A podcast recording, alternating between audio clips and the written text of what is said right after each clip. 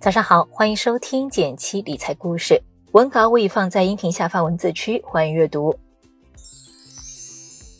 我们经常说要用长期不用的钱去投资，可是咱们也经常会收到不少朋友的留言：我已经拿了一只基金三年了，怎么还是亏的？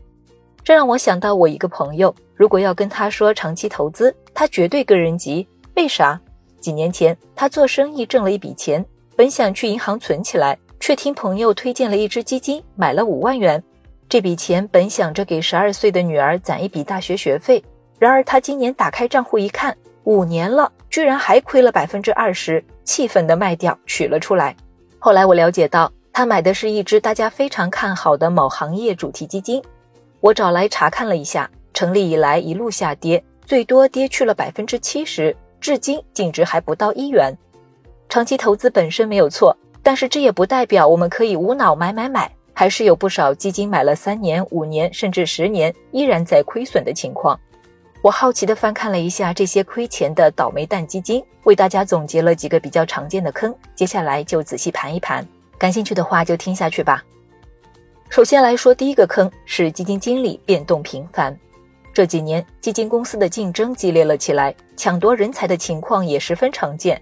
而这不可避免会带来基金经理频繁变动的情况，比如文稿里的这个基金，从二零一五年至今不到六年的时间里，换了三任基金经理，管理时间最长的一位也不过两年多一点的时间，这就容易导致基金的持仓风格多变，业绩出现不稳定。分别看一下他二零一七年、二零一九年和现在的前十大持仓情况，基本上完全没有重合，持仓反映的投资风格也是大相径庭。那么结果如何呢？从文稿中的图片里，我们可以看到，这只基金成立以来跑输沪深三百指数百分之一百，可以说是惨不忍睹了。类似的情况当然不止这一只，但往往他们的业绩都不太好。所以反过来说，新手朋友们刚上手，想要挑选长期投资的主动基金时，可以优选稳定长情的基金经理。比如文稿里我总结了一些任职时间在五年以上的基金经理，大家可以参考。想在长期投资中赚钱，要避开的第二类倒霉蛋基金就是主动择时、热衷做追风少年的基金。华尔街流传着一句话：要在市场中准确的踩点入市，比在空中接出一把飞刀更难。择时的难度可见一斑。大多数明星基金经理要么完全放弃择时，要么就是对于择时非常谨慎。然而，有些基金经理对择时猜风格很热衷。看起来比那些躺下不动的基金经理更努力、更勤快，但结果却往往事与愿违。比如文稿里的这只基金，近三年收益竟然是负百分之二十。它有一个很显著的特征，就是持仓中股票和债券的比例频繁出现大幅波动。这样的现象最常出现在混合基金中。所以选择基金的时候，也可以从这个角度判断一下基金经理是否频繁进行择时操作。对于这样的基金，咱们买入时一定要记得避开哦。最后说说基金投资中的第三个坑，就是压住单一行业的基金。当然，也并不是说所有的行业基金都不适合长期投资，只不过对于咱们新手朋友们，选择长期有价值的行业参与非常重要。这是为什么呢？如果没有选对行业，很容易出现长期趴在地上的情形，也就是赚不到钱。比如今年非常火热的顺周期行业，钢铁、有色金属等等，这类强周期行业的投资品涨跌周期间隔很长，而且很难把握。比如有色金属行业今年的大涨之前，上一次的上涨周期在二零一七年。换句话说，一不小心买了相关的投资品，三年了还在亏钱，也是十分正常的事儿。前面朋友的例子里也是这样类似的主题基金。那么咱们到底该怎么做呢？给大家两个建议。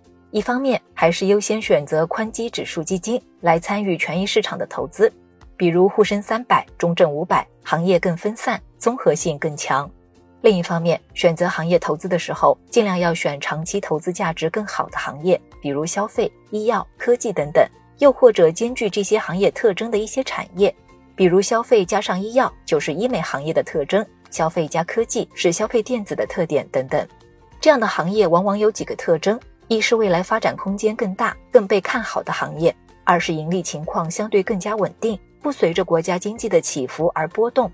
试想一下，消费、吃药、高科技都是我们日常生活中必不可少的元素，这些行业的长期盈利情况自然要更好一些。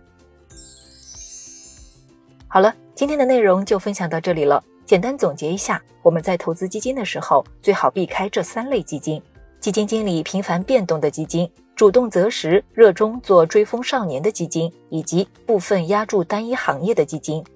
这些基金你买了拿得再久，可能也赚不到钱，所以一定要谨慎选择。如果今天分享的知识对你有所帮助，欢迎点赞分享。有其他困惑也可以留言，我会及时解答的。